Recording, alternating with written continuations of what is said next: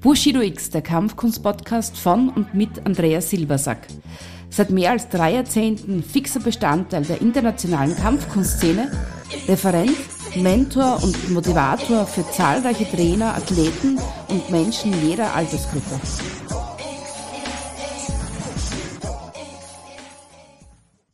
Ja, hallo, hier ist Andreas Silbersack und ich freue mich, dass du dir heute meine Podcast-Folge anhörst.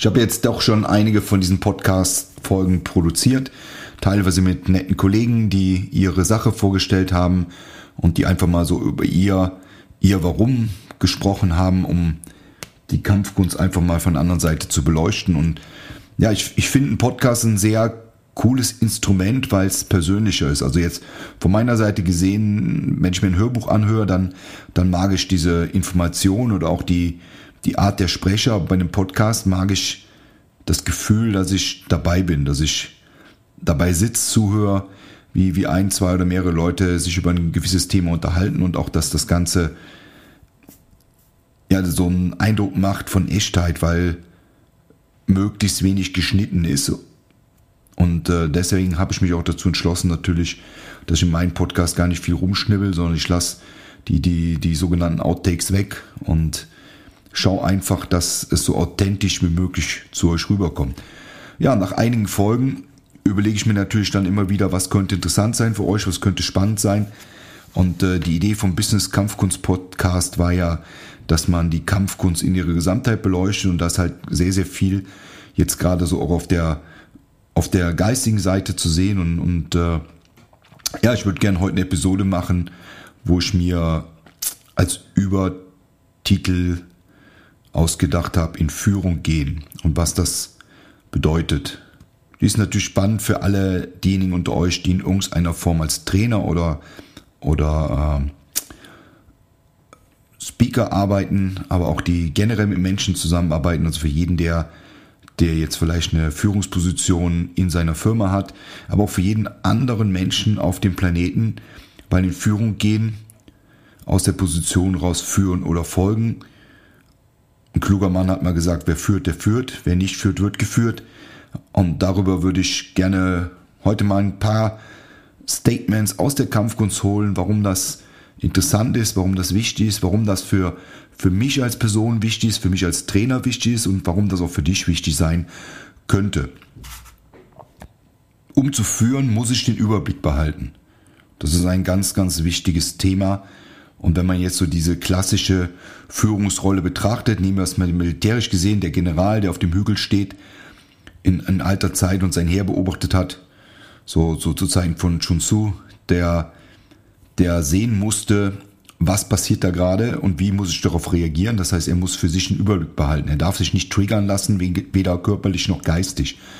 Das heißt, ich darf mich äh, nicht zu einer Reaktion hinreißen lassen aus einer Emotion heraus, sondern ich muss analysieren, ich muss schauen, was wäre die beste Entscheidung und, und äh, klar, der Gegner versucht mich emotional zu triggern.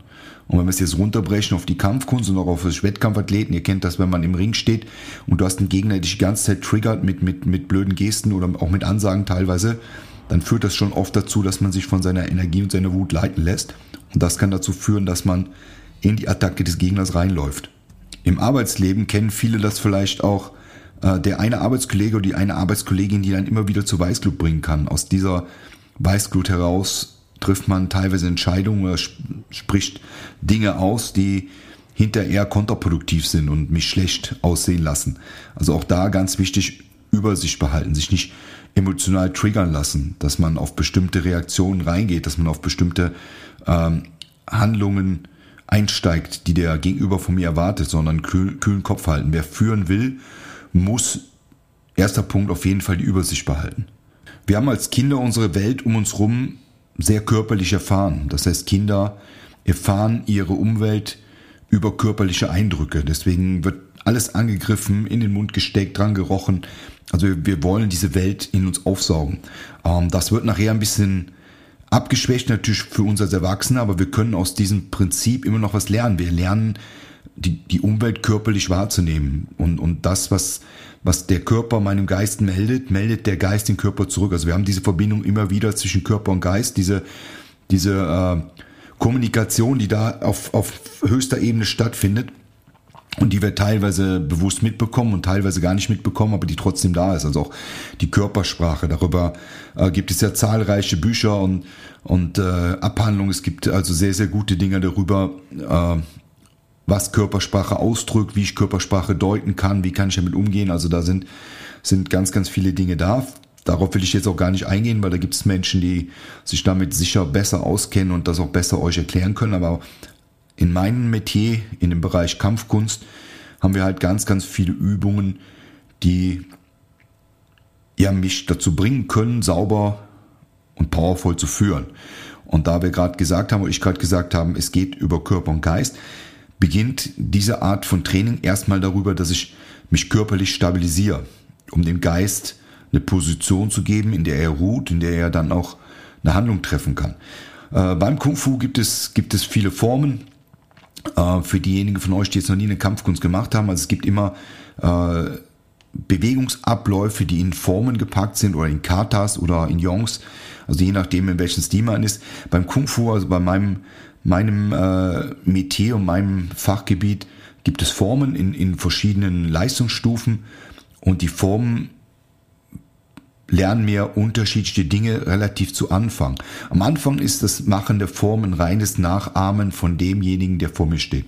Das heißt, da wird nur über Adaption gelernt, nachgeahmt und, und versucht, die Bewegung so gut wie möglich optisch aufzunehmen und körperlich umzusetzen. Das bedarf schon einer gewissen äh, äh Konzentration.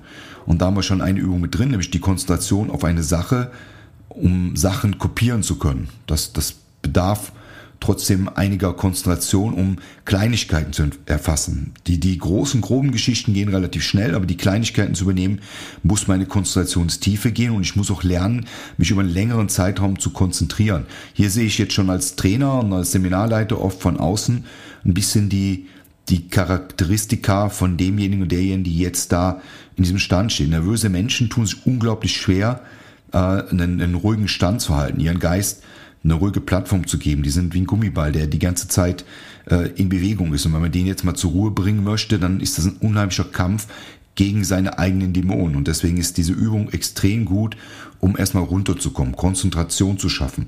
Wir haben da einen bestimmten Sitz, der eine, eine Muskel, einen Muskeltonus aufbaut und der die ganze Zeit eigentlich eine, eine biomechanische Spannung im Körper erzeugt, die eine Stabilität geben, dass der Körper, wir sagen dazu sitzen, in der, in der Grundposition wirklich sitzt. Das heißt, ich sitze über meine Muskulatur, über meine Bänder, in, meines, in meinem Skelett, so dass ich einen relativ bequemen Sitz habe, wenn ich ihn einmal verstanden habe und so auch über längeren Zeitraum in einer regungslosen Position verharren kann. Und diese regungslose Position stellt das Gefäß dar für meinen Geist, dass mein Geist sich, sich daraufhin äh, stabilisieren kann.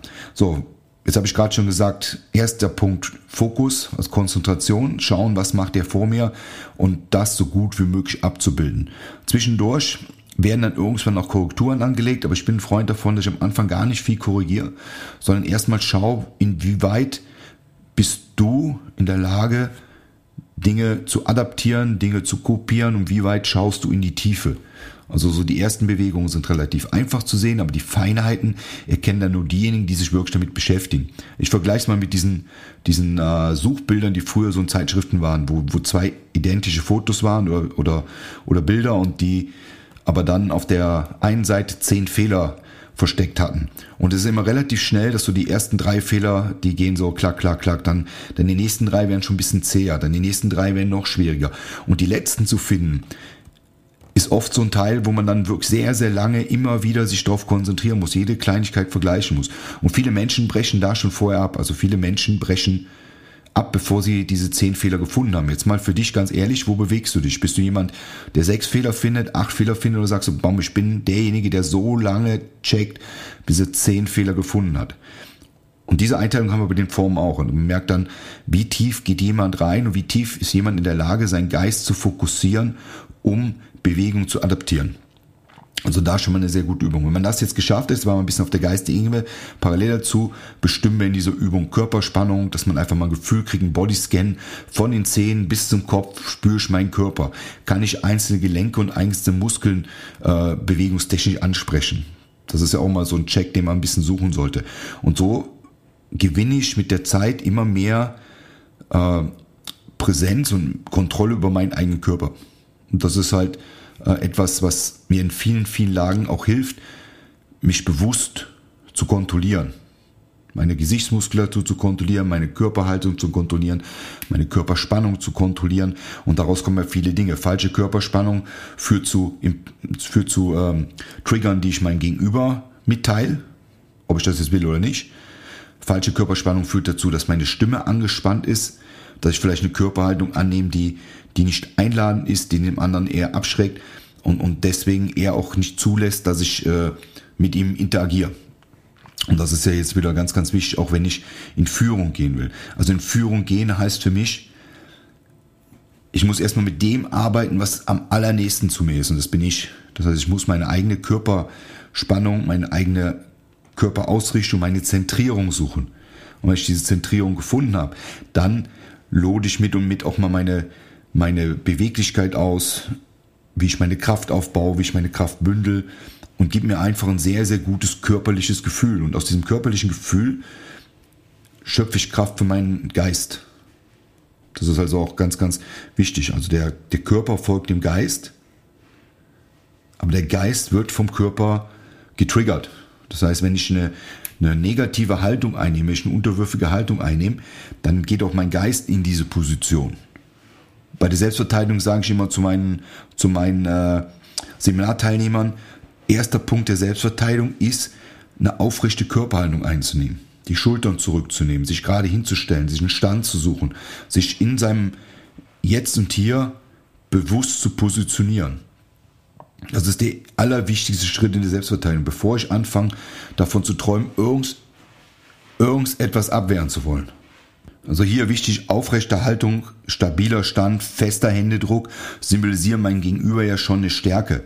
Und ich krieg über diese Haltung auch wieder Stärke zurück. So als einfaches Beispiel, ball mal deine Fäuste. Richtig stabil, so dass du Power von deiner Faust fühlst. Und du spürst auch, dass dein ganzer Körper eine andere Spannung annimmt, dass du dich einfach kraftvoller fühlst. Dass du mit dieser Energie, die die Faust gibt, auch Energie gewinnst. Das heißt, der Impuls kommt von meinem Kopf, der sagt halt, Muskelgruppen anspannen, Sehnen zusammenziehen, Finger zu einer Faust ballen. So, das ist das, was mein Geist macht. Der Geist formt, formt die Form meiner Hand. Aber die Hand gibt mir eine Energie zurück, weil ich mich damit stabiler fühle. Ich bin, bin mehr im, im Kriegsmodus, ich bin mehr im Predator-Modus, zu sagen, bam, was kostet die Welt? Und das entwickelt sich natürlich immer mehr, je mehr ich meinen Körper wieder unter Kontrolle kriege, je mehr ich Gefühl habe, kann ich meine Schultern anspannen, kann ich meine Brustmuskulatur anspannen. Äh, richte ich mich auf, schiebe ich mein Becken nach vorne, habe ich eine komplette Kontrolle über mein Kontrollzentrum. Und dadurch kriege ich wahnsinnig viel Energie zurück, auch wieder zu meinem Geist. Und wenn ich diese Ausstrahlung habe und wir Menschen sind, sind von Haus aus so gepolt, dafür habe ich vorhin auch gesagt, führen oder folgen. Das ist nicht negativ. Wir sind auch gepolt, Menschen zu folgen, die mir den Eindruck vermitteln, dass sie wissen, wo es lang geht. Das kennen ihr alle wahrscheinlich, wenn man so, so Urlaubsreisen macht und so. Es gibt immer einen, der, der die Führung einer Gruppe übernehmen kann. Und das auch meistens instinktiv tut. Und äh, das muss nur nicht mal der härteste oder der bösartigste sein, sondern es ist eher der, der, der für die anderen in der Gruppe darstellen kann, dass, dass er den Weg weiß. Das heißt, er muss sehr, sehr zielgerichtet arbeiten. Er muss äh, sein Umfeld überzeugen können. Und das ist jetzt wieder wichtig, wenn, wenn, egal ob in deinem Business oder wenn du ein Trainer bist für eine Kampfsportart, du musst halt die Menschen, die du beeinflussen willst, auch überzeugen können. Das kannst du nicht über Druckpunkte machen. Vielleicht im Business noch mehr als jetzt in, in, in der Freizeitgeschichte. Im Business haben wir die Druckpunkte Gehalt und, und, und äh, Karriere und dadurch hat natürlich jeder einen gewissen Druckpunkt, den man hebeln kann und den man auch natürlich hier und da mal unter Druck setzen kann. In, in der Freizeitindustrie ist das ja nicht so. Wenn, wenn du ein Seminar gibst für Frauenselbstverteidigung oder Kindertraining oder whatever, dann ist das ein Freizeitseminar. Das heißt, wenn du da einen Druck ausübst, der zu viel ist, dann kommen die Leute einfach nicht mehr. Die werden deine Seminare nicht mehr besuchen. Das heißt, hier ist auch ein relativ schneller Prozess im Feedback, wie gut sind deine Seminare besucht? Gibt es Menschen, die das, was du sagst oder, oder tust, sehen oder hören wollen?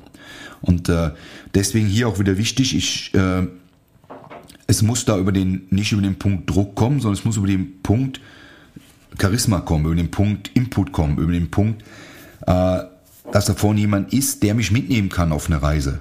Einfach durch diese, diese Vielschichtigkeit, die derjenige mir gibt. Und deswegen auch wichtig für alle diejenigen da von euch, die ins Handeln kommen wollen, die mehr führen wollen, die mehr äh, erreichen wollen in ihrem Leben. Wenn du führen willst, dann ist der erste Punkt, bring deine Körperstruktur in die Position, um zu führen. Über den Körper, nicht nur über den Geist. Und deswegen sind die Seminare, die ich die ich auch betreue und die ich ausrichte und mit, mit, äh, mit anderen Seminarleitern zusammen ins Leben gerufen habe, immer wichtig, gerade bei dem Seminar in Führung gehen, dass wir da über die körperliche Seite auch rangehen, nicht nur über die rein geistige. Weil Input über, über geistiges Training gibt es jede Menge. Und es gibt immer wieder einen anderen Ansatzpunkt. Und jetzt, es muss auch nicht der Ansatzpunkt sein, den ich dir jetzt hier gerade über die Kampfkunst bietet, dass das der ist, der dich triggern kann. Außer du fühlst dich jetzt angesprochen. Dann wäre das ein Punkt, wo er sagt, über die körperliche Seite deine Stärke entwickeln und daraus die geistige Haltung zu entwickeln, um führen zu können, um dein Selbstbewusstsein durch innere Führung zu stärken. Und durch diese innere Führung eine äußere Präsenz zu erreichen, die dazu führt, dass Menschen auf dich aufmerksam werden und dass Menschen bereit sind, sich führen zu lassen. Ich glaube, das ist auch nochmal ein, wichtiger Punkt, den wir, den wir im Kopf halten sollten. Also eine Führung ist für mich jetzt nicht der, der Drill Sergeant bei einem Militär. Da haben wir einen ganz anderen Ansatzpunkt, sondern jemand, der heute im, im Business führen möchte, jemand, der heute als Trainer führen möchte und führen in dem Sinne Menschen von Punkt A nach Punkt B zu begleiten. Das ist für mich die Führung, indem er vorgeht und zeigt, dass es geht, indem er Wege aufzeigt, indem er Möglichkeiten aufzeigt, indem er motiviert, indem er Magic Moments schafft auf dem Weg zu dieser, dieser nächsten Zielsetzung. Derjenige muss selbstsicher führen. Weil wenn der Zweifel hat, dann kommen wir da nicht an. Und ich gebe das immer als, gerne als Beispiel auch in meinen Kursen an. Ich kann mich erinnern, als ich noch ein sehr, sehr kleiner Junge war. Dann war mein Vater auf Geschäftsreise und ich war allein mit meiner Mutter in einem relativ großen Haus. Und äh, in dem Alter hat man ja mal so Phasen, wo man irgendwie jedes Knacksen für ein Gespenst hält. Und da war die Überzeugung, die Stärke meiner Mutter unglaublich präsent. So, so dieses, es, es kann gar nichts passieren, weil sie ist ja da. Als wir uns viele Jahre später irgendwann über diesen Moment unterhalten haben, hat sie gesagt, sie hatte genauso viel Angst wie ich, nur sie hat mir das nicht gezeigt, weil sie mich überzeugt hat mit ihrer Power, mit dieser, eine Mutter kämpft für ihr Kind, hat sie sich ihrer eigenen Angst gestellt und hat mir als, als Kind die Möglichkeit gegeben, ihrem Führen zu folgen, mich sicher zu fühlen. Und ich glaube, das ist ganz wichtig, dass wir das, was wir machen, überzeugend machen, dass wir das von unserer Überzeugung raus, aus der Notwendigkeit entwickeln, daraus Kraft schöpfen und dann Menschen ähm, inspirieren. Inspirieren, Schritte zu gehen. Also führen ist für mich auch inspiriert, die Menschen unter euch, die euch folgen, Schritte zu gehen, um auf die Stufe von euch zu kommen. Und das ist ja auch in der Kampfkunst oft so ein Thema, über das ich auch schon oft gesprochen habe. Ähm, was mir da oft aufgefallen ist und was mich persönlich immer gestört hat, ist, dass, dass wir gerade im chinesischen ja ein Familiensystem haben, wo, wo man den Sifu, also den väterlichen Lehrer, da oben hat als Vorbild und man viele Jahre trainiert, um eine Leistung zu erreichen, auf der sich der Sifu befindet. Und irgendwann ähm, glaube ich, dass oder, oder denke ich, dass das Ideal von dem Sifu, genau wie von dem Vater im normalen Leben ist, dass seine Kinder dich erreichen und dich vielleicht auch sogar übertrumpfen und dich stolz machen, wenn die Bindung zwischen euch steht. Wenn ein Missvertrauen ist, wenn du als Führungsperson selbst schwach bist, weil du Angst davon hast, Kontrolle zu verlieren, dann wirst du immer Menschen unter dir halten und dich nicht auf, und die nicht auf deine Stufe lassen und dann entsteht kein Wachstum, sondern dann läuft dieser Prozess irgendwann tot. Weil immer wieder das Ganze auf der gleichen Stelle tritt und, und dann auch so ein bisschen so ein, so ein Inzugseffekt von, von so, so eigener Beweihräuschung entsteht. Und ich bin da meiner Meinung, inspirier Leute durch deine Führung. Bring Leute dazu, durch deine Führung dich, sich zu entwickeln. Und äh, mach ihnen auch klar, was ist das Ziel? Und das Ziel ist, das, was du kannst, aufzunehmen, zu adaptieren und zu verbessern und weiterzuführen oder was Neues daraus zu machen. Ich glaube, das ist ein ganz, ganz wichtiger Punkt auch beim, beim Führen, jetzt als Trainer, aber auch als Schüler und, und als Mensch generell, dass wir lernen, uns selbst zu führen. Also über die Entwicklung führe ich mich hier erstmal selbst. Ich muss eine Disziplin an den Tag legen, um Änderungen zu treffen. Ich muss eine Paradigmenänderung in meiner Denkweise machen, um körperliche Änderungen zu schaffen. Großes, leidvolles Beispiel. Der, der, die Geisel von uns Industrienationen zu dicke Menschen. Na? Ich bin, bin so dick, aber ich würde gern abnehmen, aber ich kann nicht. Diese Führung muss bei mir stattfinden. Die kann nicht von außen kommen. Ich kann den besten Fitnesstrainer haben, den besten Ernährungs Ernährungsberater. Ich muss das selbst initiieren. Ich muss selbst in diese Handlung kommen, dass ich einfach, äh, dass ich einfach die Führung übernehme in mir selbst. Also bevor ich davon träume, Menschen zu führen, muss ich erstmal einen Menschen führen, das bin ich. Bin ich in der Lage, mich zu führen? Bin ich in der Lage, mich zu motivieren? bin ich in der Lage, meine Ziele zu erreichen, dann kann ich durch meine Führung auch andere Leute inspirieren. Und das ist, glaube ich, der wichtige Schritt bei Führung durch Inspiration. Weil das ist das, was langfristig funktioniert. Führung über, über Angst, über Ressourcen funktioniert nur so lange, wie du den Finger am Knopf hast.